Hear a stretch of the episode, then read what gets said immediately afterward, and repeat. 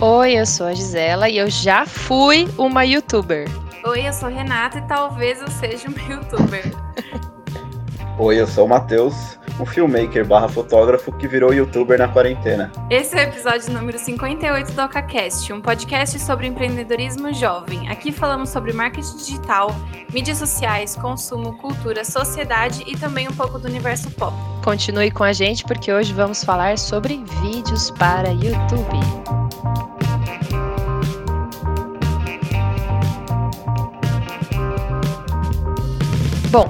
Tem tanta gente famosa ganhando dinheiro no YouTube, né, virando influenciador e falando que, nossa, o youtuber é a profissão de gente rica, gente que manda bem.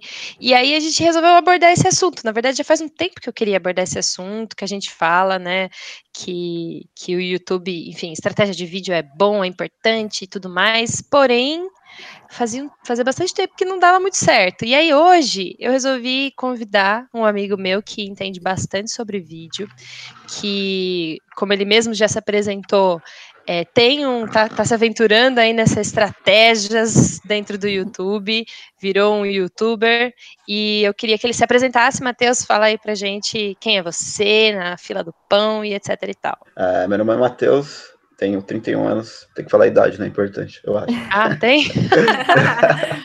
Ou não, né? Não é, sei.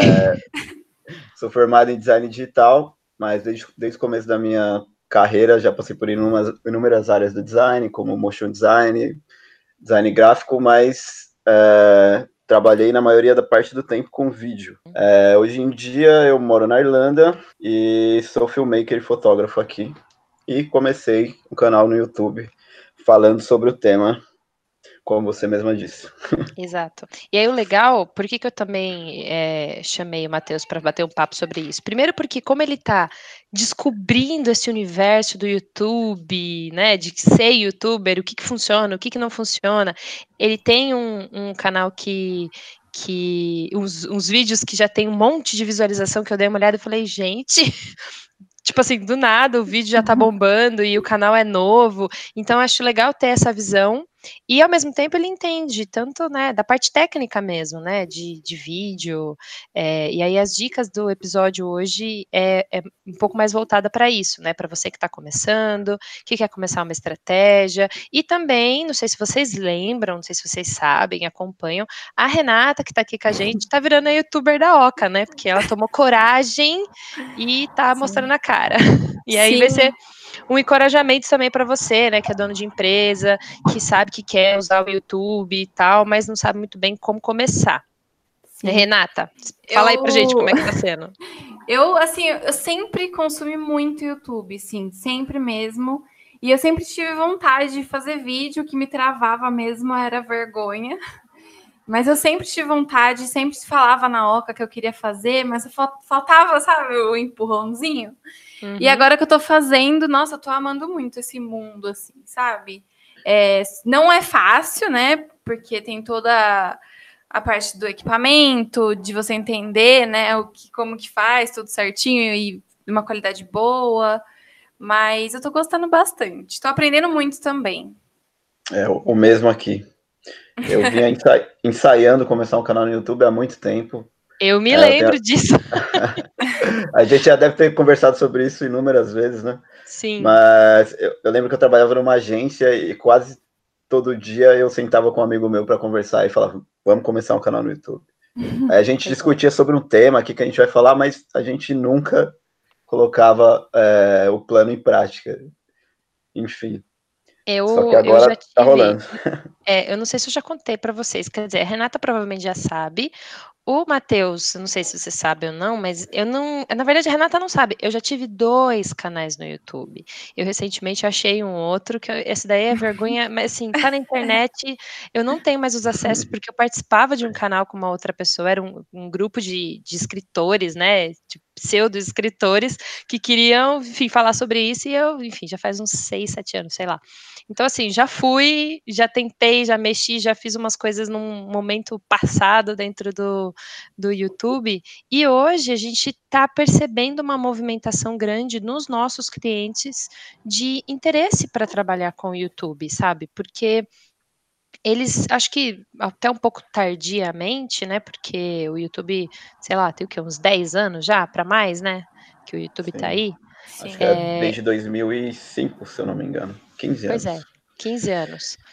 E aí eu tô vendo agora, assim, uma movimentação de clientes falando, poxa, eu preciso fazer um canal, como que eu me destaco, como que eu vendo a minha ideia, meu produto, meu serviço dentro do YouTube, né? Uhum. E a Oca também, tardiamente, de certa forma, colocou, né, os Sim. pés ali no, nesse, nesse universo.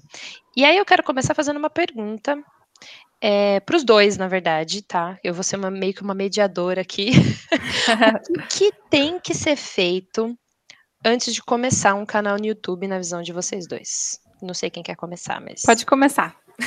Posso começar? Então, Pode. eu acho que antes de tudo, a primeira coisa a ser feita é escolher um tema, né? Uhum. É, do que você gostaria de falar? Ou do que você, você que tem isso é a parte mais difícil?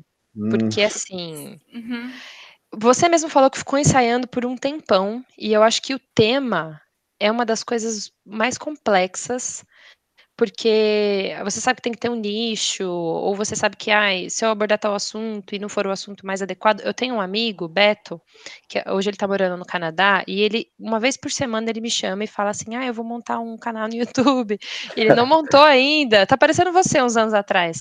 E, e ele fica nessa barreira, sabe assim, ai, mas o que, que eu vou falar? Eu vou falar de cultura, Sim. pop, eu vou falar de música, eu vou falar de rock, eu vou falar. Do uhum. que, que eu vou falar, entendeu? Eu acho que uma coisa legal de pensar é o objetivo que você você quer ter com aquilo, sabe? Eu, quando a gente sentou e conversou, né, eu pensei em fazer uma coisa mais prática. Os vídeos, assim, bem rápidos e com dicas, eu achei interessante, porque como a gente tinha, tinha muito conteúdo nas redes sociais, por exemplo, aqui no OcaCast, eu queria tirar o por exemplo, um episódio do OcaCast pode ter 50 minutos, né? Eu uhum. queria fazer um, tipo, filtrar o, o, mais importante de um episódio, por exemplo, e formar dicas e passar para as pessoas que precisam de algo mais prático, sabe? E também, no fim, daí indicar o OcaCast, levar para outros canais também, né? Mas eu acho que é importante a gente ter um objetivo primeiro, antes de começar o canal, né? Entender qual é esse objetivo. Então, isso que você falou é, tá fácil, porque assim, dentro da OCO, o, o, o tema já tá uhum. claro, né? Sim. Por acho que é isso que o Matheus estava falando, né? Tipo, uhum. no seu caso, né, Matheus, que é, você. É, eu acho que depende muito, né? Igual você falou da OCA, você já tem o nicho de vocês já, já tem, né? estabelecido uhum. desde sempre. Uhum. É, e tem gente que, sei lá, gosta Do de zero, muita né? coisa, ou, é, ou uhum. quer se não sabe por onde começar, não sabe por onde se destacar. E talvez até para alguns nichos não seja nem tão importante ter muitas visualizações, né? Talvez uhum. a, a, pessoa queira mais para divulgar um serviço ou ter apenas um portfólio. Então acho que depende muito do objetivo também, como, como a Renata disse. É, porque se a gente usa como um portfólio, né, que nem no seu caso, como de repente você começar, ah, já que eu trabalho com edição de vídeo, já que eu trabalho com filmmaker, é, de repente usar o canal como um portfólio começa Sim. dessa forma, mas acaba extrapolando também isso, né? uhum. né? Você usa ele como um portfólio, mas de certa forma começa a ganhar uma certa relevância, né? Sim, até porque eu conheço, assim, centenas de youtubers que trabalham com o meu nicho, que começaram como, como se fosse uma forma de mostrar o trabalho, ou como eles trabalham, e que hoje eles se dedicam apenas ao canal mesmo. Eles meio Sim. que, eles não atendem clientes é, de fora e ficam focando em criar conteúdo para eles mesmos. É uma, é uma coisa legal também, porque daí você acaba passando informação para frente, né? É, faz vídeo tipo, ah, aprenda o básico, e daí tem o básico, tem o intermediário, o avançado, dá para fazer uhum. várias coisas também, né? Eu tava... É, Pode e, falar, tem e tem canal de mais coisas também em um canal só, né? Tem, hoje em dia, como tem as playlists também, dá para você separar, se você quiser falar de dois assuntos que às vezes pode ter uma ligação ou não, né? Tem sim, muita sim. coisa no YouTube. Quantos, quantos canais deve ter no YouTube? Nossa, pelo amor de Deus, não tem, não tem nem como milhões, Ou bilhões, é... talvez. Sim. E é isso que vocês estão falando me, me faz pensar numa categoria, né? Que é a pessoa, Renata, por exemplo, ou Matheus, que quer falar de uma forma mais profissional é sobre algo que já está definido, né? Porque, por exemplo, por mais que o Matheus, por exemplo, ah, o Matheus ele gosta de um determinado estilo musical, ele tem um hobby específico e ele ia querer fazer um canal sobre isso para no futuro, talvez lá na frente, isso virar um, um, um, uma fonte de renda, sabe? Isso que eu acho que acontece na grande maioria ainda das pessoas que estão produzindo é, vídeos lá no YouTube ou estão consumindo ou querem se consolidar é, em uma determinada área. Mas pensando em quem já é um profissional, por exemplo, ou que tem uma MEI, ou que trabalha numa empresa, ou para uma marca grande mesmo, é, esse, esse lado do tema, ele fica um pouco mais fácil, né? E aí o objetivo, eu acho que vai um pouco mais profundo, porque, por exemplo, o objetivo da Rê, especificamente, com o canal, era tra trabalhar algumas dicas, óbvio, aumentar um pouco mais a audiência, mas também era um objetivo bem pessoal, no sentido justamente de destravar, né, Rê? Sim, e, meu, foi muito bom, assim, porque é mais um canal que a sua marca ou você vai estar presente, né? A gente sempre fala muito disso, que é muito legal a gente estar presente em vários lugares, né? Se a pessoa pesquisar no YouTube, ela vai achar você, se ela pesquisar no Instagram, ela vai achar você. Então, e tudo isso também gera conteúdo para as outras redes sociais, por exemplo. Então, é tudo, para mim, é tudo uma ligação na minha mente, assim, sabe? E é, e é, e é bem relacionado ao que você disse de ter diversos assuntos no mesmo canal. Sim. Porque acaba que você vai construindo uma persona, mostrando um pouco da sua personalidade, das coisas que você gosta. Uhum. E acaba que seus inscritos vão mais pro, vão mais para ver você, né? O seu conteúdo é. no futuro. Porque, é sei lá, legal. tem muito conteúdo no, no YouTube, tem muitos vídeos sobre o mesmo assunto, mas o que faz a pessoa assistir justamente o seu, escolher o seu uhum. entre milhares de, de vídeos falando sobre o mesmo assunto? Sim. É, personalidade, mais, né? Igual a gente estava falando, imagina quantos canais não existem, né? Então, é, eu tava conversando que o seu é o diferente? É, eu estava conversando com uma, uma, uma, aluna, né, que fez o curso comigo de criação de conteúdo lá na TV Tech, e aí eu, ela fala sobre organização pessoal e organização, o tema dela é esse, ela quer começar uma empresa nessa área, tal. E aí eu, eu, eu mostrei o eu organizado, né, como referência para ela, tal, e depois ela mandou uma mensagem para mim falando: "Poxa, agora eu vi alguém que está fazendo um negócio tão legal, que foi esse canal que você me mandou, essa, essas redes sociais, e agora eu tô com remorso, eu não sei o que fazer, tipo, não, nada que eu for fazer vai ser tão legal quanto que ela está fazendo". E o que eu falei para ela foi justamente o que o Matheus me falou agora de às vezes, enfim, tem um milhão de pessoas falando sobre organização. Eu mesmo já tentei acompanhar várias, mas eu gosto de uma falando, porque tem personalidade, porque tem o jeito dela de falar algumas coisas. Tem um milhão de pessoas ensinando finanças no YouTube, mas eu ouço a Natália Cury, entendeu?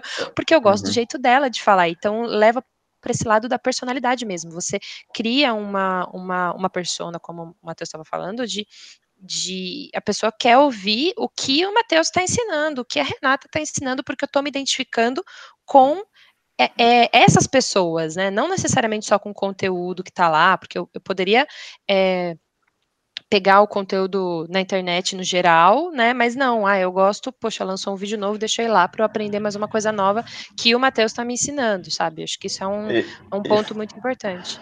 E falando nisso, tem youtubers que ficam tão grandes que eles podem falar do que eles quiserem, praticamente, uhum. que as uhum. pessoas vão vir e vão atrás para saber é. a opinião deles.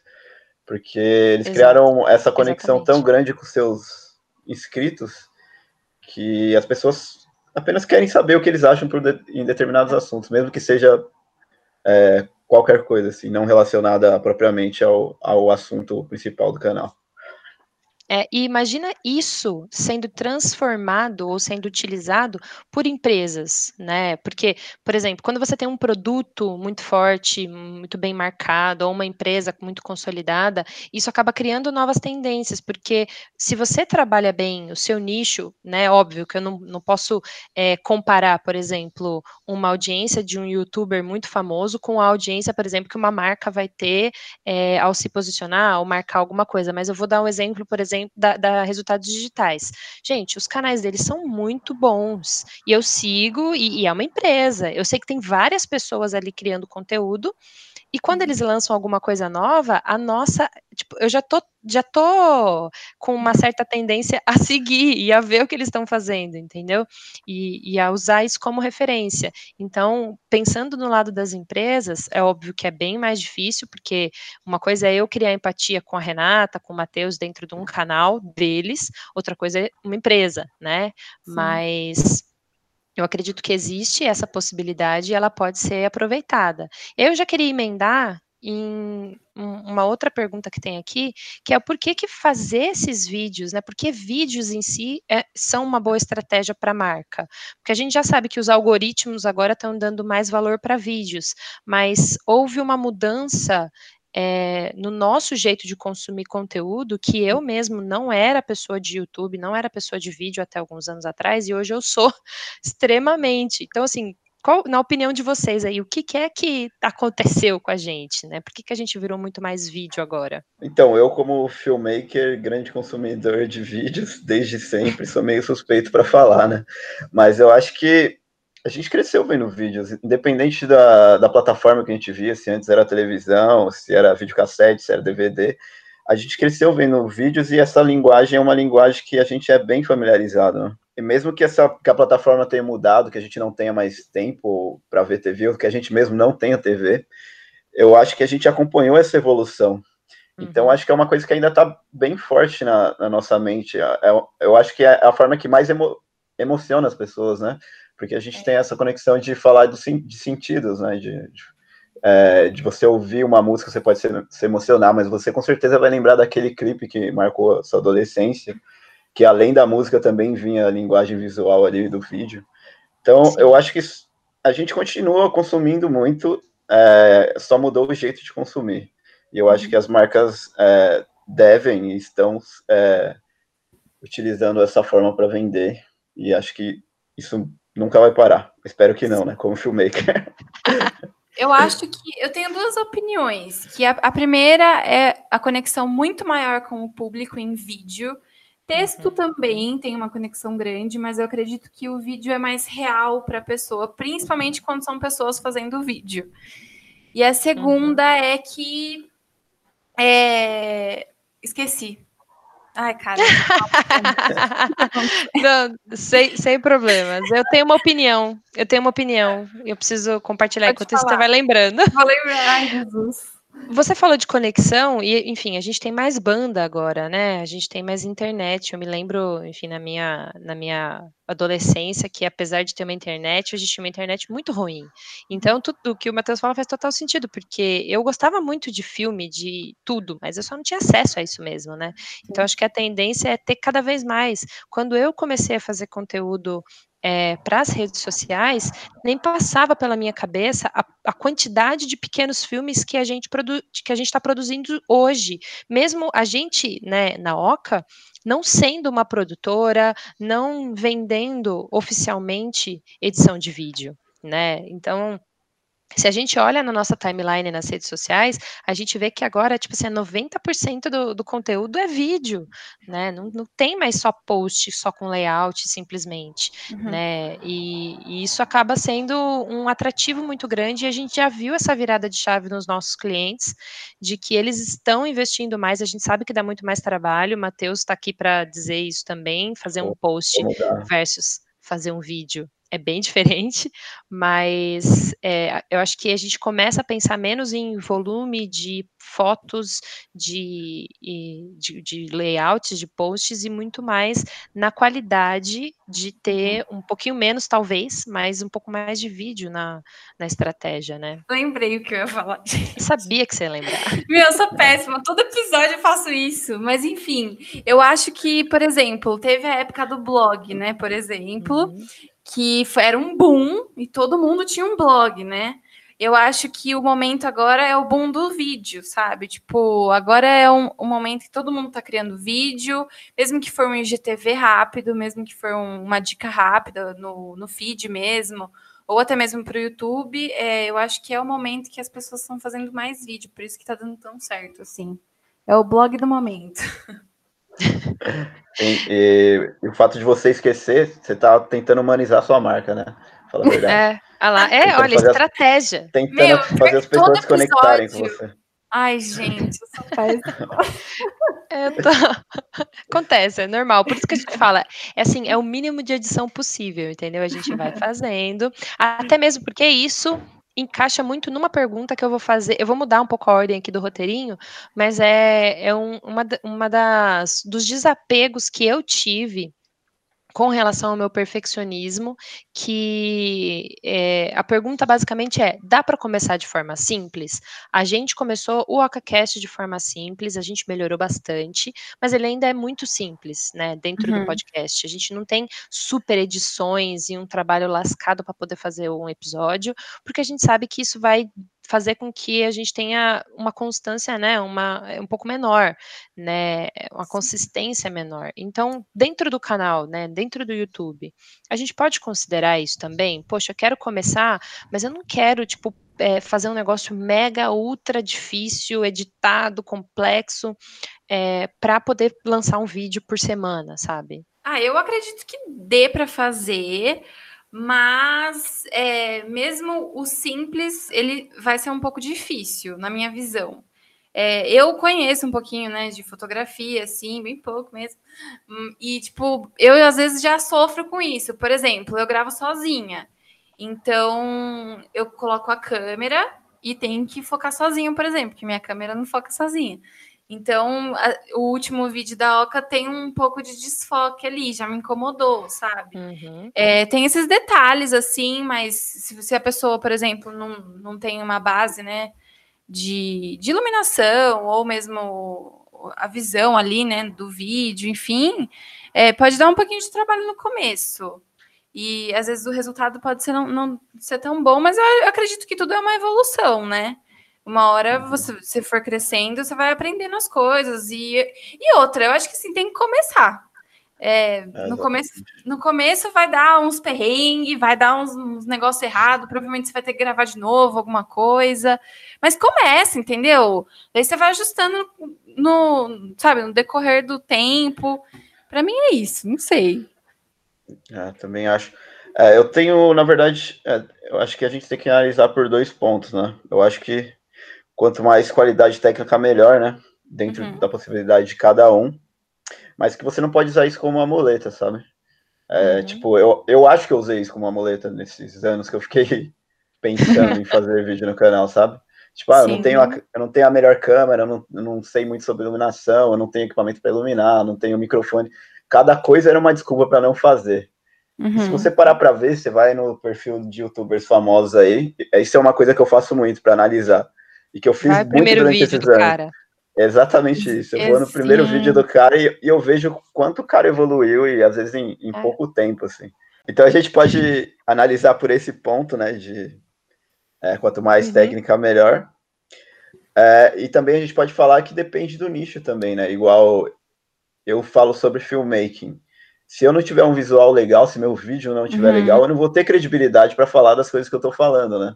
Exato. Sim a pessoa vai olhar no meu vídeo e falar como é que ele quer me ensinar se o vídeo dele tá ruim, se a iluminação tá ruim, se, Sim, se isso ou aquilo tá ruim. Completamente, é, muda completamente, porque a pessoa já vai ir esperando alguma coisa, né? Principalmente é. do visual, é totalmente diferente mesmo.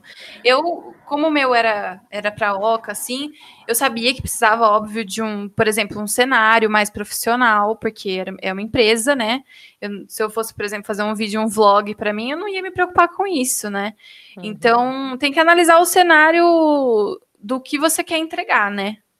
Isso é muito legal, essa, isso tudo que vocês pontuaram, porque assim, quando a gente fala é, do conteúdo, né, numa estratégia de vídeo, se eu for falar no básico, por exemplo, meu, nosso primeiro episódio no OcaCast, o nosso primeiro vídeo, né, no canal, eu tenho certeza que a Rê, ela demorou muito mais para fazer o primeiro meu, vídeo do que o segundo. Eu, sim, eu ia comentar isso. No primeiro eu demorei quase uma hora e quarenta para fazer, fazer um três minutos. Nossa. Eu não conseguia falar, eu travava, daí eu voltava, daí eu ficava andando aqui, daí eu ouvia, falava, nossa, tá muito ruim, daí eu voltava. Mas assim, agora eu gravei um em meia hora, e muito mais longo, sabe? Uhum, Igual eu falei, sim. é um processo e é um caminho. Você vai aprendendo com seus erros, sabe?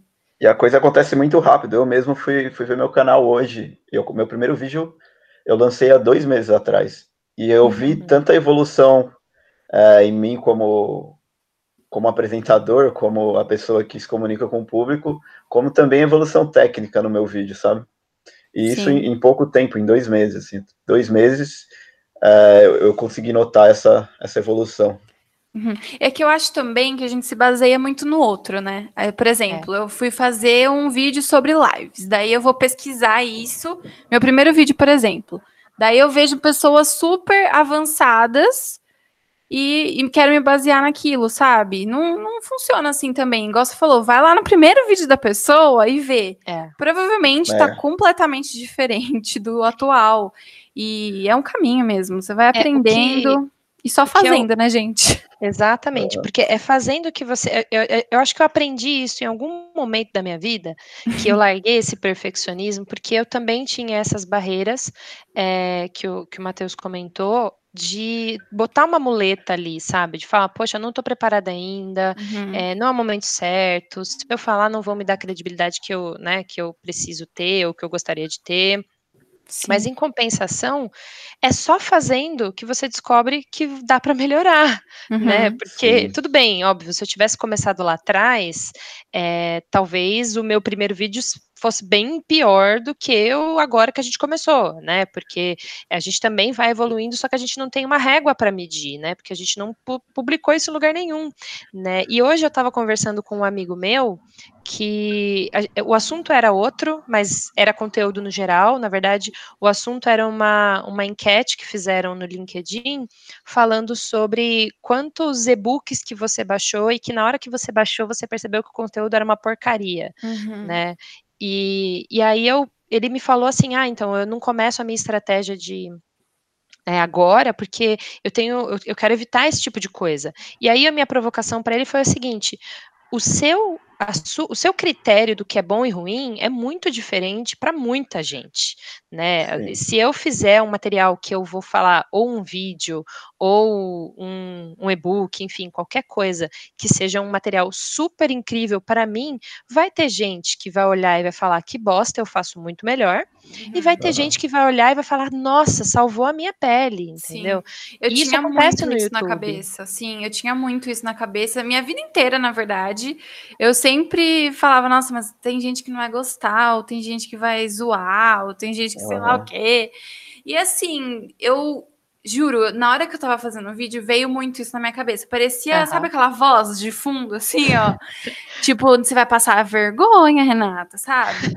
A gente e... tá sempre assim, tentando se sabotar. Né? É, e tipo, meu, juro, eu fui muito forte, gente, porque eu sempre fui muito tímida, então essa voz vivia atrás de mim.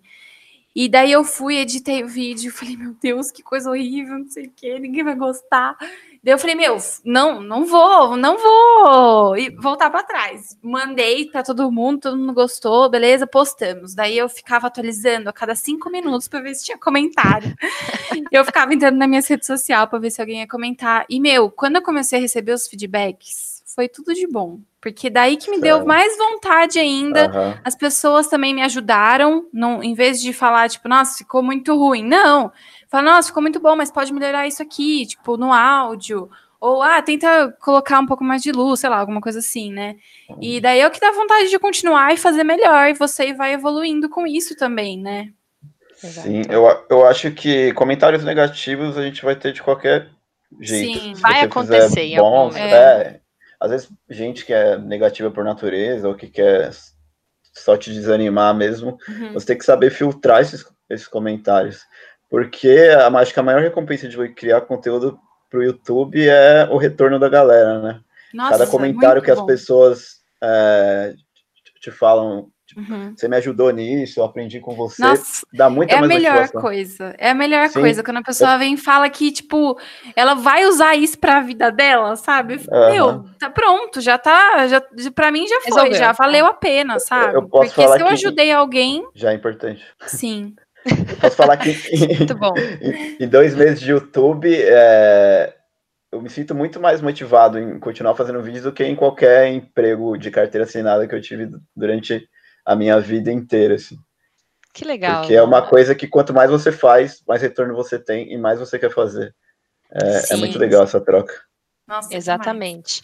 É, e aí a gente acabou entrando, a, a Rê mencionou, né, sobre alguns feedbacks que ela já recebeu, é, sobre os vídeos, de como melhorar e alguma coisa assim, né? E eu queria fazer uma pergunta justamente voltada sobre isso. Como que uma boa edição pode fazer o vídeo ser mais bem visualizado e ter mais resultado? O, o Matheus, ele falou especificamente, né, do setor dele, que realmente, é, quando a gente está falando de uma empresa, poxa, a credibilidade da empresa está muito relacionada com a qualidade, com uma iluminação, com um bom roteiro, com um bom conteúdo, não adianta ter uma capa maravilhosa e não falar nada uhum. com nada. Então, assim, como que é, o que, que a pessoa que de repente já começou, por exemplo, a Rê, a gente já começou nessa de uma ideia de MVP, né, de pensar em mínimo produto viável, vamos lançar e vamos fazer melhoria contínua.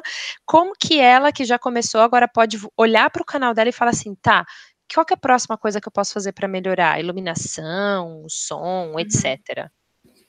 Eu acho muito assim, por exemplo, igual eu falei, eu consumo muito YouTube, então eu vou tentando pegar fragmentos de canais que eu me identifico para aplicar no meu vídeo. Então, assim, ah, o cenário. É, por mais que seja para Oca, eu quis colocar um pouco de mim ali também, porque a pessoa uhum. é, para se conectar comigo mesmo, sabe?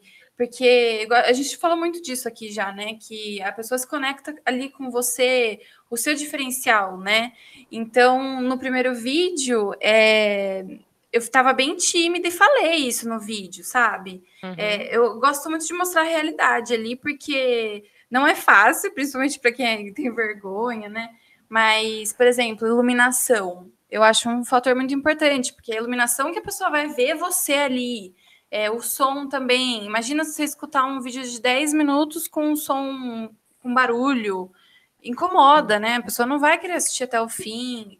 É, tá tudo ligado, assim, para você ter uma visualização legal, né? E o diferencial também, que a gente já comentou, e para mim é um dos pontos mais importantes. O porquê que você, o seu, por exemplo, quando eu vou criar um, um para Oca, né? É, por que que o tem 35 mil vídeos sobre explicando, fala, falando sobre lives, por exemplo. Mas por que a OC é diferente, sabe? Uhum. Eu sempre uhum. foco bastante nisso também. É, eu acho que é, que é bem nisso também. Quando, na verdade, é, falando de outros nichos especificamente, como o de vocês, né? É, o mais importante, no caso de vocês, é o conteúdo. Falando é, honestamente. Mas uhum. você tem que ter um cuidado ali com a estética do vídeo, porque quanto mais estética, é, você, é, quanto mais legal tá o vídeo, mais tecnicamente está bem feito, mais credibilidade você vai passar para as pessoas, assim. Porque eu acho que eles meio que trabalham junto, né? O conteúdo com, Sim. Com o fator técnico aí da coisa. É, isso que vocês estão falando é, é muito importante, porque, por exemplo, às vezes eu sei que a pessoa tem um conteúdo maravilhoso que ela pode me ensinar de N formas, mas às vezes eu não tenho paciência porque ela fala de uma forma devagar e não uhum. tem edição no vídeo. E, puxa, se ela cortasse um um pouquinho assim das daquelas pausas de respiração, sabe? Algumas uhum. coisas assim, ia uhum. melhorar muito a minha experiência, Sim. sabe? Então, uhum. assim, no YouTube eu ainda consigo acelerar o vídeo ali, colocar em 2.0, sabe, o negócio, para eu poder ver o conteúdo, mesmo que, por exemplo, seja devagar demais, né? Uhum. Então, às vezes, um detalhezinho de edição é, ajude, porque, por exemplo, eu, eu sou do mundo do, do podcast antes do mundo do YouTube, né? Então eu percebi que eu estava consumindo YouTube como se consome um podcast. Eu não estava nem vendo, eu estava ouvindo, né? Então, se você coloca um, um, um, áudio bom, né? Se você tenta, se preocupa com isso, que é uma das primeiras coisas que a gente se preocupou quando a gente começou a profissionalizar um pouquinho mais aqui o OcaCast, porque eu sei que, poxa, o conteúdo pode ser maravilhoso, mas se a experiência com o áudio não tiver legal, as pessoas vão acabar abandonando e vão falar, ah, em uma outra hora eu vejo, uma outra hora eu vejo, não, e não vão acompanhar, né? Uhum. Porque a experiência ali do todo e o legal do vídeo é o audiovisual, né? Você conseguir ver, poxa, eu estou ouvindo a pessoa falando, eu estou vendo na tela as informações aparecendo, né? Eu estou tendo esses estímulos visuais para eu poder aprender alguma coisa, ou para eu poder é, enfim, ter um entretenimento e etc. Eu acho que isso é essencial. Sim, mas eu, eu também acho que muita gente desanima por, por achar que precisa de equipamentos super caros, né? E, e afins. E, meu, procura, tipo, é, faça você mesmo, de iluminação, por exemplo. Tem umas ring Sim. lights, sabe, que você faz com iluminação de, de Natal, por exemplo, uhum. que você consegue fazer em casa. É, ó, o meu tripé. O meu tripé, eu não tenho tripé. Daí eu, eu, fa, eu coloco um banquinho, empilho um monte de livro e coloco a câmera em cima, sabe? E, Sim. meu, faz. Daí, quando você tiver um dinheirinho, vai. Aí você vai, contrata o Matheus. É, sim, também. Exatamente. E outra, é, no YouTube mesmo, né? A gente tem muito canal falando sobre isso. Então, pesquisa, faz uma coisa que também eu achei muito legal que eu estou fazendo, faz uma listinha de prioridades do que você precisa avançar. Então, por exemplo, você está gravando com o celular por enquanto. A prioridade pode ser a câmera, a próxima para você comprar, então faz uma listinha, depois iluminação, áudio, e vai comprando aos poucos também, mas não, não desiste. Começa porque Sim. dá para fazer umas gambiarra. Eu acho que o melhor conselho que a gente pode dar para alguém que quer criar conteúdo é criar conteúdo. É. não, não uhum. importa dificuldades, não importa se você não tem uma câmera legal, se você não entende iluminação ou edição. É, eu acho que, como a Renata disse, tem, é, tem muita informação no YouTube. O YouTube uhum. É, ele tem, tem muita gente compartilhando é, conhecimento, como eu, aliás, se inscreve no meu canal, fazendo uma propaganda. jabazinho. Então, você, é, esse jabazinho básico. Mas, então você consegue é, aprender essas coisas. Mesmo que você não saiba hoje, é, uhum. com pequena pesquisa, você já vai ter, o, vai ter um conhecimento mínimo para fazer os seus vídeos melhores. Sim. Mesmo usando o seu celular, por exemplo. É, eu quero puxar para uma outra, uma outra pergunta, que é a última dessa minha sessãozinha de perguntas, antes da gente começar a falar sobre outras coisas, que é sobre a vergonha. Olha, pode parecer que não, mas eu sou uma pessoa tímida, né? É que para falar em coisas assim de trabalho, de né, em público, eu nunca tive tanta vergonha assim. Mas e, e eu consegui ter uma certa, acho que pela experiência no meu, nos outros canais que eu participei, eu acabei perdendo o medo das câmeras para poder falar, tal. Mas tanto vocês como produtores de conteúdo, é, quanto, enfim, os dois já trabalharam com, já trabalham ou já fizeram fotos, já fizeram vídeos, já ficaram também ali no background. Eu queria saber de vocês, né? Que dica vocês dão normalmente, ou para vocês mesmos produzirem conteúdo, ou para outros, né? Se você, no caso, o Matheus, ele tem ali, é filmmaker, então ele atende outras pessoas, ele filma conteúdo de outras pessoas, ele tira foto, etc e tal.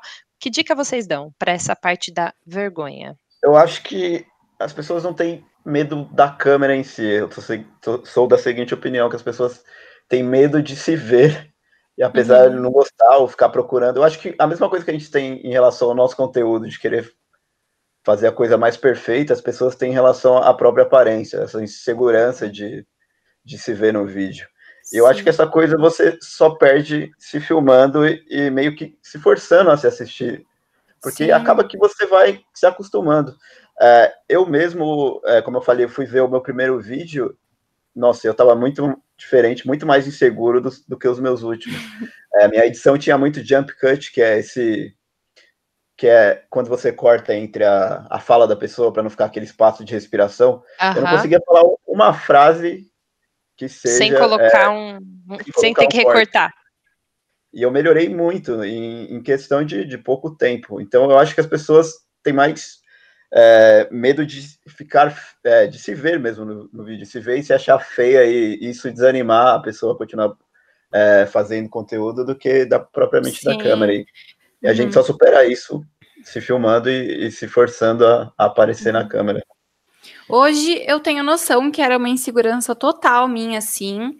É, eu fico muito nervosa ainda quando eu vou me apresentar, alguma coisa assim, na, na faculdade. Eu passei mal na minha primeira apresentação na faculdade, tipo, não consegui apresentar, me deram água, assim, foi uma coisa que todo mundo lembra até hoje. E eu acho que a apresentação eu ainda sou meio travada, porque eu não sei porquê. Eu não, nunca consegui entender, mas eu preciso fazer uma terapia mesmo, porque eu realmente não consigo entender. Mas, assim, para me soltar, foi fazendo mesmo, assim. Eu fui tentando, tem, tinha coisa que eu não. Meu, eu fazia muito story no começo e não postava nada, porque eu me é julgava muito, sabe? E hoje em dia eu só posto, sabe? Porque eu publico e falo, meu, seja o que Deus quiser, entendeu? Se eu ficar me julgando, as pessoas vão ver isso também. Eu, eu penso uhum. muito assim ultimamente. Se eu ver que o negócio tá legal, as pessoas vão ver desse jeito também. Se eu me soltar, se eu ser eu mesma, sabe? Se eu já hum fazer uma coisa pensando que vai dar errado, se eu fizer uma coisa pensando que a pessoa vai me julgar pelo jeito que eu sou ou pela minha aparência, as pessoas vão sentir isso, sabe? É muito negócio de energia também. Eu acredito muito nisso. Isso que vocês estão falando é, é, basicamente o que eu também passei, porque na verdade eu era tímida, assim, entre aspas, há bastante tempo atrás, mas eu fiz teatro, né? Eu fui meter na cara e teve uma época que eu percebi que eu estava extremamente tímida, extremamente com vergonha, é, porque o que, que eu falei para vocês, né? Eu não tenho vergonha, por exemplo, de apresentar o trabalho, igual no caso da Rei, que ela disse que tem vergonha. Mas, por exemplo, se alguém vier falar para mim, Gisela, toca o violão e vai se apresentar na frente de alguém, ou algumas coisas assim, sabe, que é um pouco mais íntimo, Sim. eu uhum. me, nossa, eu assim, eu sofro, sofro demais, sabe? Uhum. E tanto que assim, jamais na minha, na minha mente eu vou tentar fazer algum canal, eu vou tentar fazer alguma coisa de qualquer coisa que seja artístico e não profissional, porque eu não tenho uhum. segurança nenhuma. Mas, é, usando né, a parte de timidez né, como um pouco mais de, de, um exemplo, eu um tempo atrás eu percebi e basicamente para resumir o que vocês já falaram, tá? Que eu percebi que eu nunca ia deixar de ser tímida se eu não me forçasse a fazer, né, a aparecer e tudo mais. Então, poxa, vai ter um sarau na cidade e convidaram você. Aí que eu vou mesmo, mas eu tô morrendo de vergonha, mas eu fui, sabe? Toquei Sim. violão na frente de todo mundo, fiquei morrendo de vergonha. Foi uma bosta, foi, uhum. mas eu fui, entendeu? Então, isso foi destravando em alguns aspectos. A mesma coisa com relação a, eu acho que a gente também tem fases, né? Por exemplo, poxa, se você não tem coragem de aparecer nos stories, dificilmente você vai ter coragem de aparecer é, num canal no YouTube, né? Uhum. Fazer um negócio maior. Então, às vezes, você pode aproveitar esses pequenos momentos para apresentar e fazer alguma coisa mais simples, do que realmente ficar ensaiando e pensando, ah, eu vou fazer, eu vou fazer, mas não conseguir. É, mostrar a cara mesmo. A gente tem um, um, um cliente é. que ele faz palestra presen é, né, presencial tal, e aí ele já falou para mim que ele fica um pouco acanhado quando ele está falando com a câmera, né, que ele não consegue, né, quando ele está fazendo um webinar, por exemplo, ele já falou que ele não consegue ter o mesmo engajamento do que presencialmente. Então, assim, é meio que uma coisa de tentar ir fazendo até você ter a mesma é, habilidade, vamos dizer assim, né, Sim. né, com, com o seu jeito de falar. De repente, no caso do, do, do uma gravação para o YouTube, né, usar as mãos, deixar extravar essas energias, sabe, para não ficar paradão, travado. É, eu né? mexo muito minha mão, gente. Eu também. Eu faço muita careta também. Agora todo mundo vai reparar nas minhas caretas nos vídeos, mas assim, eu faço muita careta aí, daí eu, eu, eu tenho na edição ali, eu paro e falo: Não, Renata, não faz careta. Daí eu corto e faço de novo. Mas eu, nossa, eu me mexo muito. Ah, tipo, falando, gravando com a cast, eu, gravo, eu mexo minha mão. Eu também. Tipo, é natural, sabe? Ah, e mesmo acho falar, ajuda, né? falar com um amigo, eu, eu é. mexo minha mão. Então, imagina num vídeo que eu tô nervosa, tenho uma pauta pra me seguir. Você acha que eu não vou ficar que nem louca? A cadeira eu tenho que ficar arrumando toda hora, porque é de rodinha, daí eu vou me mexendo, e daí vai saindo do, do negócio do vídeo. Mas assim, meu, é coisa que você vai aprendendo com o tempo. Por exemplo, no meu primeiro vídeo, tinha a pauta do meu lado. Daí eu, eu, falava, eu terminava a frase que eu tinha que falar, eu já olhava direto pro, pra pauta. E na edição ficava horrível. Porque dava, ficava virando o rosto. Não dava para cortar. Não dava para cortar. E daí agora eu fico olhando fixo até eu terminar.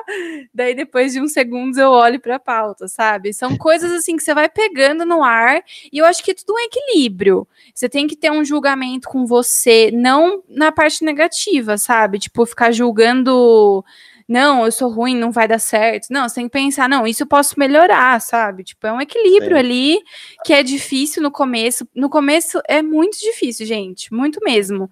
Você não julgar negativamente, mas com o tempo tudo se adapta. Fica é, tranquilo. Gente, é, eu acho que a gente tem que ter em mente que ninguém sabe sabendo, ninguém nasce sabendo fazer tudo perfeitamente, uhum. né? É todo Sim. um processo, não só em, em, ser youtuber, mas em apresentar, em falar em frente à pra câmera, tudo, mas né? para tudo. É, eu, é, acho eu que é também... é desapegar da perfeição, porque jamais uhum. vai ser perfeito, não, né? É. Sim. Não, não. até acho... hoje eu, eu, vou, eu falo umas coisas que eu. Não, um dia eu vou pegar todos os erros de gravação, vou postar um vídeo só de erro de gravação, que eu falo comigo mesma, eu falo, Renata, não é isso, Renata. E daí eu volto e gravo, tipo, a outra Renata. É bizarro, mas é o jeito que eu encontrei ali de, tipo, falar comigo mesma que não, não é isso que eu tenho que falar, é outra coisa. Daí você faz de novo e, tipo, começa a ficar leve os erros, Ai, sabe? Eu tô, eu tô ansiosa pra ver esse vídeo de, gravação, de erro de gravação. Ó, oh, é, uma coisa que é insegurança minha, uma coisa que é insegurança minha até hoje, eu mando editado pra turma da Oca. Você acredita nisso, Matheus? Eu mando editado. Eu prefiro perder meu final erros. de semana pra tirar, porque me dá uma agonia de saber que alguém vai ver essas coisas minhas, sabe? Mas, porque, mas gente, você... é muita coisa. É muita coisa. É você que, é, que edita o vídeo final? Ou você Não, edita. Eu edito, bruto? tipo, o grosso ali, e daí eu mando para eles colocarem depois os layouts e afins, assim. Mas eu Cara. que edito, eu mando pronto pronto já. Falo, pronto, tá aí, gente. Vem como ficou, é. porque, meu, eu tenho, eu fico muito nervosa das pessoas verem. Ah, não sei. É, é um negócio tipo, da minha assim, cabeça mesmo. Imagina, por exemplo, eu, eu gravei alguns vídeos lá no Behouse, que é o nosso cliente, vai sair no YouTube daqui a pouco, é, no, no YouTube do Behouse.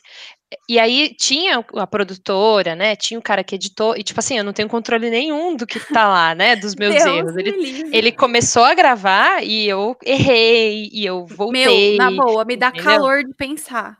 Me dá o um máximo negócio. que eu o máximo que eu tenho controle aqui agora é ver o vídeo pronto e falar, beleza, ele pegou Nossa, os takes não. certos, entendeu? E só. No primeiro dia era. que eu fui gravar, o Pedro, meu namorado, veio aqui me ajudar, né? Eu falei, sai daqui e, tipo, bota fone. Eu fiz ele botar fone na minha casa. Coloca fone, escuta uma música, vai ver um vídeo, porque se, se eu souber Some. que você tá me ouvindo, eu não vou conseguir gravar. É. E assim, isso é uma coisa que acontece até hoje mesmo. Se eu tenho alguém na sala, eu não consigo gravar. Eu falo para todo mundo subir, sai, não sei o quê. É, é, bem mais difícil com. Mas com é coisa que vai, vai se soltando mesmo. Tipo, sim, sim, a gente vai aprender. Eu consigo gravar story, tipo, com a minha mãe aqui do lado, assim, com a porta fechada, né? Mas ela tá me ouvindo, eu sei que ela tá me ouvindo. É, uhum. É, é evolução, gente. Sim, eu, eu acho que uma boa técnica para para ir perdendo essa vergonha é usando seu, seu celular mesmo, igual você falou, fazendo story, mesmo que você às vezes não não poste, você pode treinar, você tem o seu celular a qualquer momento na sua mão, então é uma coisa ali que você pode estar treinando se expressar para uma câmera a qualquer momento, a qualquer tempo livre que você tem. Eu acho que pode servir bastante como como Sim. um treino para criar conteúdo mesmo.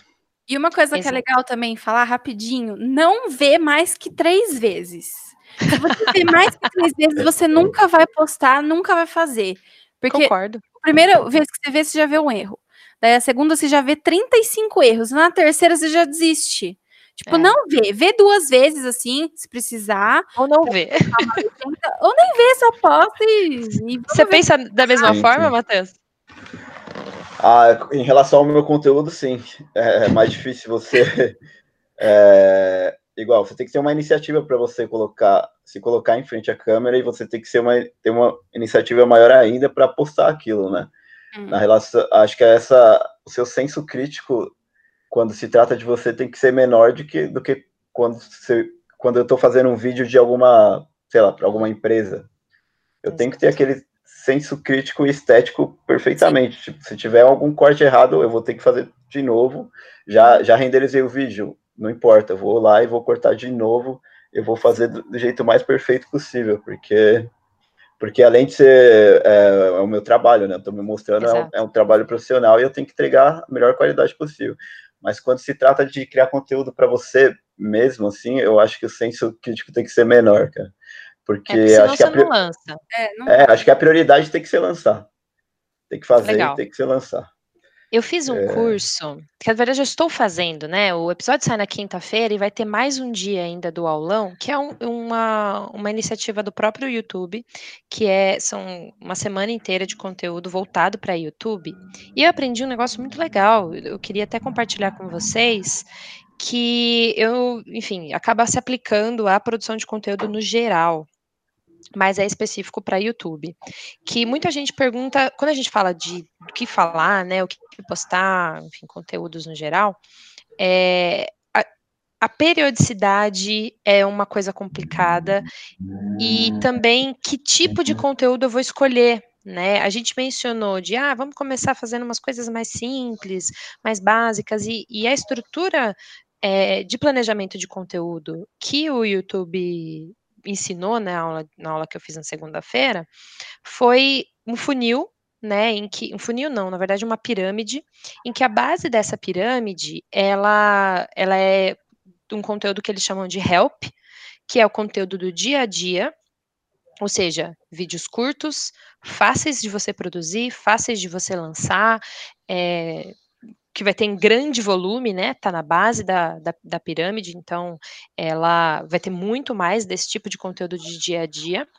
A segunda etapa, que é um pouquinho mais afunilada, né? Que é o meio dessa pirâmide, é o conteúdo hub, que seriam os experimentos, ou seja, ah, eu quero lançar uma série, eu quero fazer um teste, então eu tô lá com o meu conteúdo do dia a dia, por exemplo, é, a Renata tá com o conteúdo dela do dia a dia de dar dicas simples de mídias sociais, quero fazer um experimento, vou lançar uma série, são cinco vídeos falando sobre é, sei lá, um assunto aleatório, e-mail marketing, outro assunto que não é mídias sociais, para ela testar se isso vai ser do interesse daquela, daquele público. Não vai ser uma mudança no canal, não vai ser uma nova linha editorial, não vai ser nada. Vai ser só uma série ali, um experimento.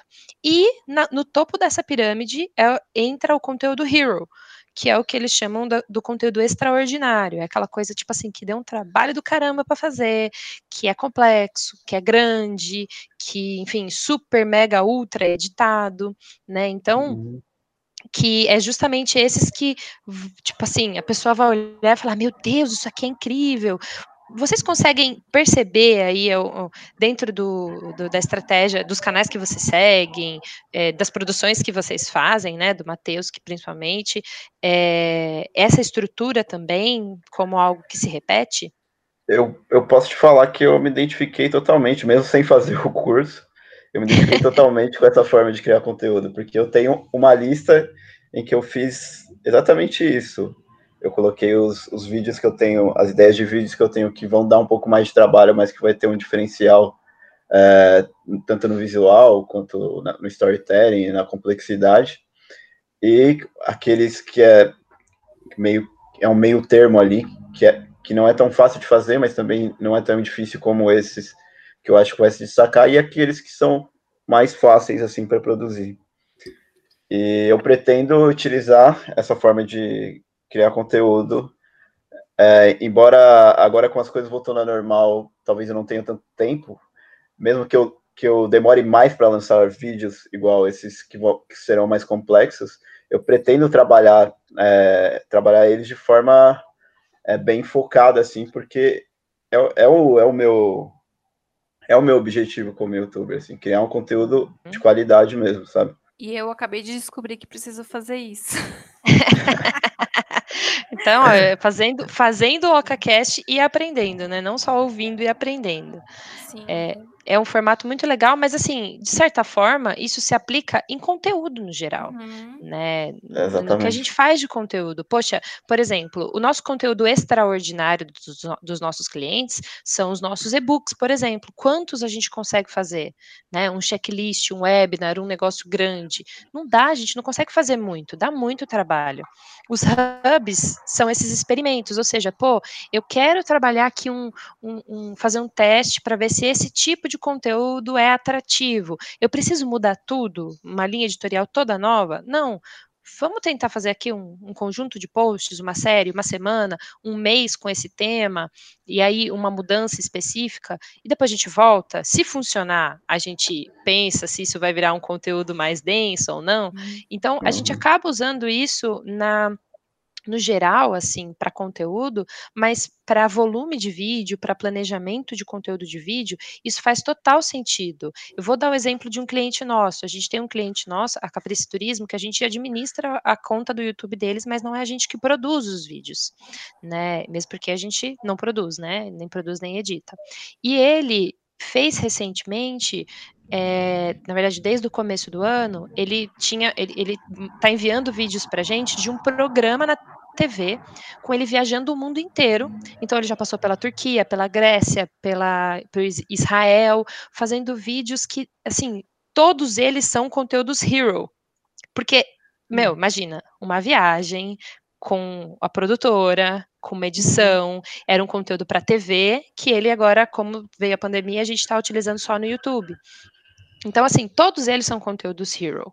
Então, é, é, devia estar tá muito mais né, espaçado e a gente devia estar tá trabalhando com conteúdo mais do dia a dia, né? Mais é, básico, porque o que já aconteceu? A gente entra no canal do cliente e ele, ele manda assim, e tem comentários assim, falando: Nossa, esse vídeo é tão incrível, eu achei que você era famoso, sabe?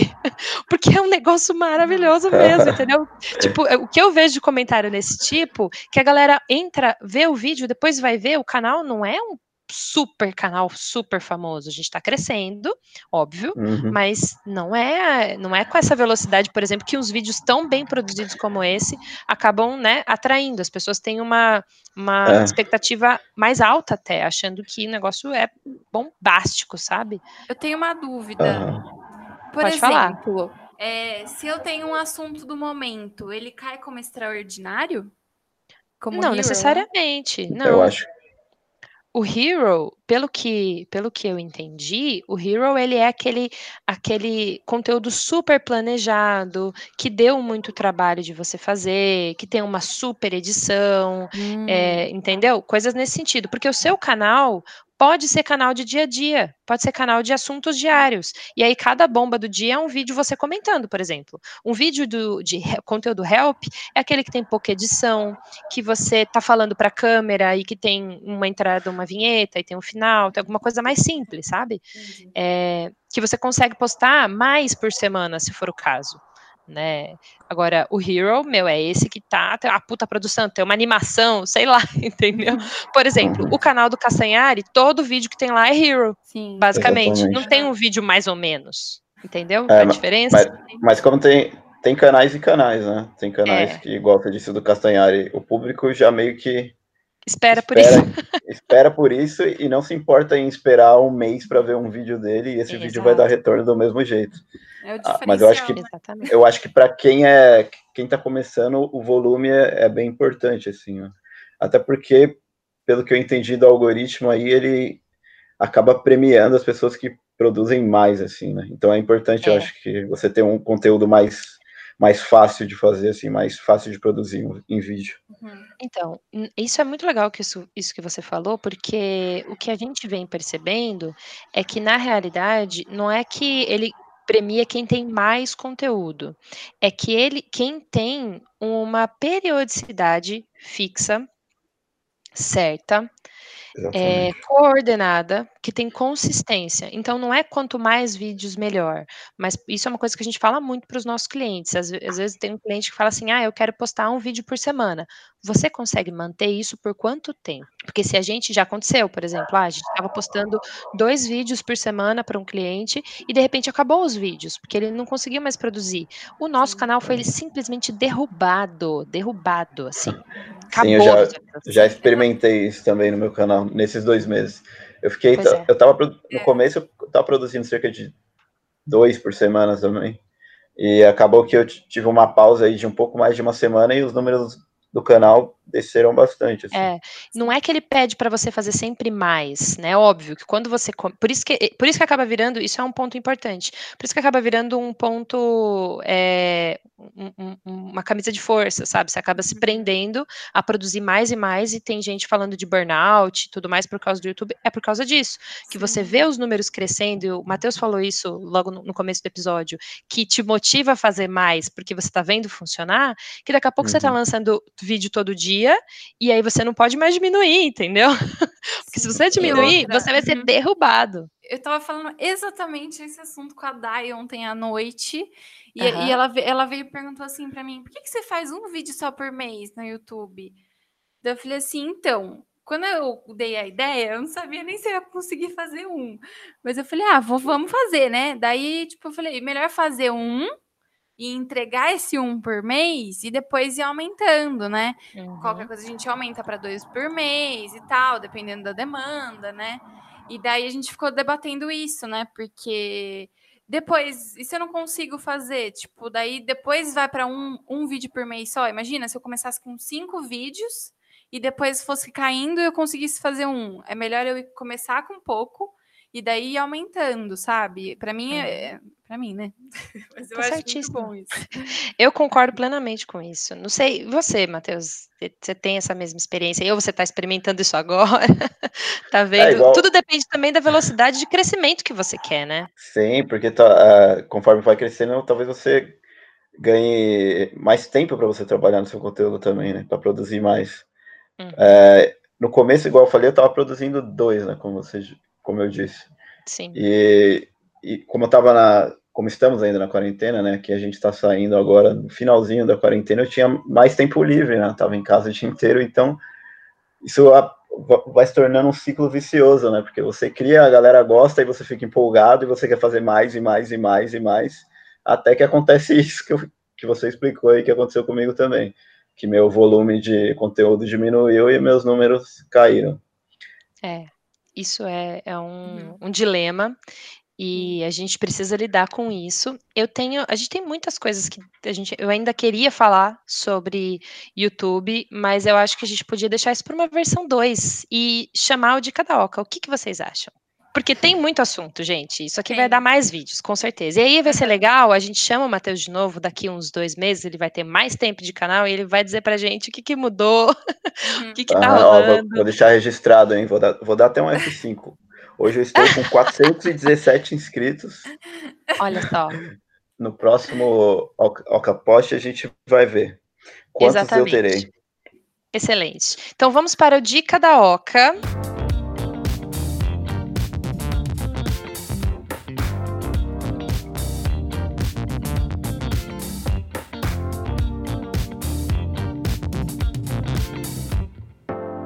Bom, a minha dica é um canal no YouTube para você seguir, obviamente. E eu vou deixar a, o canal, o Jabá, para o Matheus fazer o Jabá dele mesmo, porque eu ia indicar o dele, mas eu imagino que ele vai ter essa indicação. Se não tiver, já está subentendido que estamos indicando o canal dele para vocês seguir também. Mas eu queria indicar os canais do YouTube.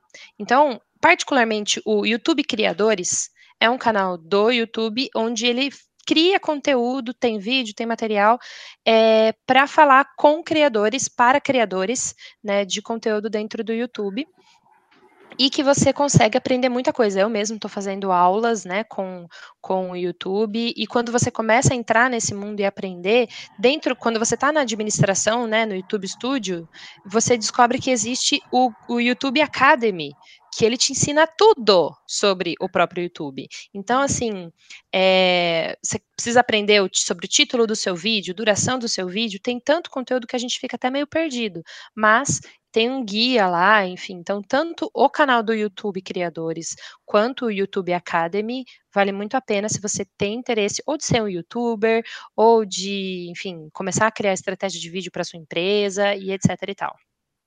Legal saber disso, porque eu mesmo não sabia. Você Olha até me só. disse hoje, né, sobre isso, né? Eu, eu, antes de iniciar no YouTube, eu fiz um curso sobre YouTube, mas foi um curso curto na Udemy, e eles me passaram, eu tive um, uma breve base de como iniciar no YouTube da maneira correta, né? Então, eles uhum. passaram desde produção de vídeos mais simples, até de como postar título, é, tags, SEO, né? Que eu acho que é bem importante para você deixar o seu vídeo de um jeito mais fácil de ser encontrado no YouTube, né? Então é, é bem legal. Eu, eu vou usar essa sua dica, com certeza. Eu vou indicar um canal muito legal chamado Matheus Lima TV. Por enquanto, eu ainda estou avaliando se eu vou mudar esse nome, mas por enquanto é esse. É, é um canal que eu falo sobre tudo relacionado ao audiovisual. É, produção de vídeo, edição de vídeo, é, fotografia, e etc. Para você que gosta de canais como o do Peter McKinnon, que eu acho que é uma referência para todo mundo que trabalha nesse nicho, é, pode se inscrever lá, que eu espero chegar um dia no nível dele. Muito legal, eu já vi. Eu achei muito legal o tutorial dele fazendo abertura de Dark, porque eu sou muito fã de Dark. E eu falei, nossa, gente, que da hora! Se eu soubesse fazer essas coisas, ou se eu tivesse os programas, eu ia com certeza testar. Porque eu achei muito legal. Eu achava um, um, uma coisa bem difícil de fazer, mas eu já preciso até dizer que ele tem, quando eu falei que ele já tem um vídeo que viralizou, ele tem um vídeo falando lá, voando com, não sei o que é isso, mas acho que é uma câmera, um alguma. É um drone. Um drone e que tem tipo 12 mil visualizações. E eu tenho um cliente que ele me perguntou assim: Poxa, por que, que eu tenho um vídeo com 10 mil visualizações, mas eu não tenho 10 mil inscritos? E aí eu expliquei para ele, eu falei, então, você pode ter um canal pequeno e um vídeo viralizar. E é, é, o que você quer é que esses, esses vídeos que viralizam virem inscritos para o canal, né? Acho que esse é o grande desafio que a gente pode explorar aí num próximo momento. E eu vou aproveitar e vou fazer um jabá também, né? Não vou deixar de fazer. é, para quem não sabe, já falei bastante aqui que estou fazendo um vídeo para o YouTube da Oca, né? E dou algumas dicas bem práticas lá para você engajar mais o seu público, também falei sobre lives já, falei sobre métricas, está no comecinho ainda, estou no terceiro vídeo, já já saiu o quarto, mas estou gostando bastante, é, se você tiver alguma sugestão, pode mandar também, que estou super aberta para isso, e acho que é isso, gente. É, é no canal da Oca, tá, gente? Muito bom. É, Matheus, agradeço muito a sua presença nesse OcaCast. Esse OcaCast ficou grande, mas a gente tem tanta coisa para falar de YouTube uhum. que eu tô falando muito sério quando eu falo que a gente precisa de mais uma edição mais para frente. Para falar de outras coisas relacionadas ao YouTube, porque eu tenho certeza absoluta que quem ainda não está lá muito em breve vai precisar colocar os pés dentro do YouTube e gravar, nem que seja é, de uma forma mais simples, né, e fazendo essas melhorias com o tempo. Mas é, você que está ouvindo esse OcaCast e que tem uma ideia, tem uma dica e quiser encontrar o Matheus, inclusive, nas redes sociais, Matheus, qual que é o seu arroba do Instagram? É, Matheus H Lima S. Matheus sem Mateus H. sem H, isso. Matheus H Lima S. E vocês, se vocês quiserem nos encontrar no AcaCast, porque eu já vi que tem gente que procura aí episódios aleatórios por aí e acaba caindo sem querer. Nós somos a Oca Comunica, você pode encontrar a gente é, no Instagram, arroba Oca Comunica, também temos conteúdo no blog, temos muito material interessante para você aprender sobre marketing digital, sobre redes sociais, enfim, engajamento e resultados, inbound marketing. Você pode também mandar é, um e-mail para a gente no contato, ocacomunica.com.br e toda quinta-feira temos um episódio novo, já há 58 semanas. Nossa, estamos. Pois é, consistência, galera. É isso aí. É isso aí. Muito obrigada, gente, por terem estarem aqui com a gente. E até o próximo. Tchau. Tchau.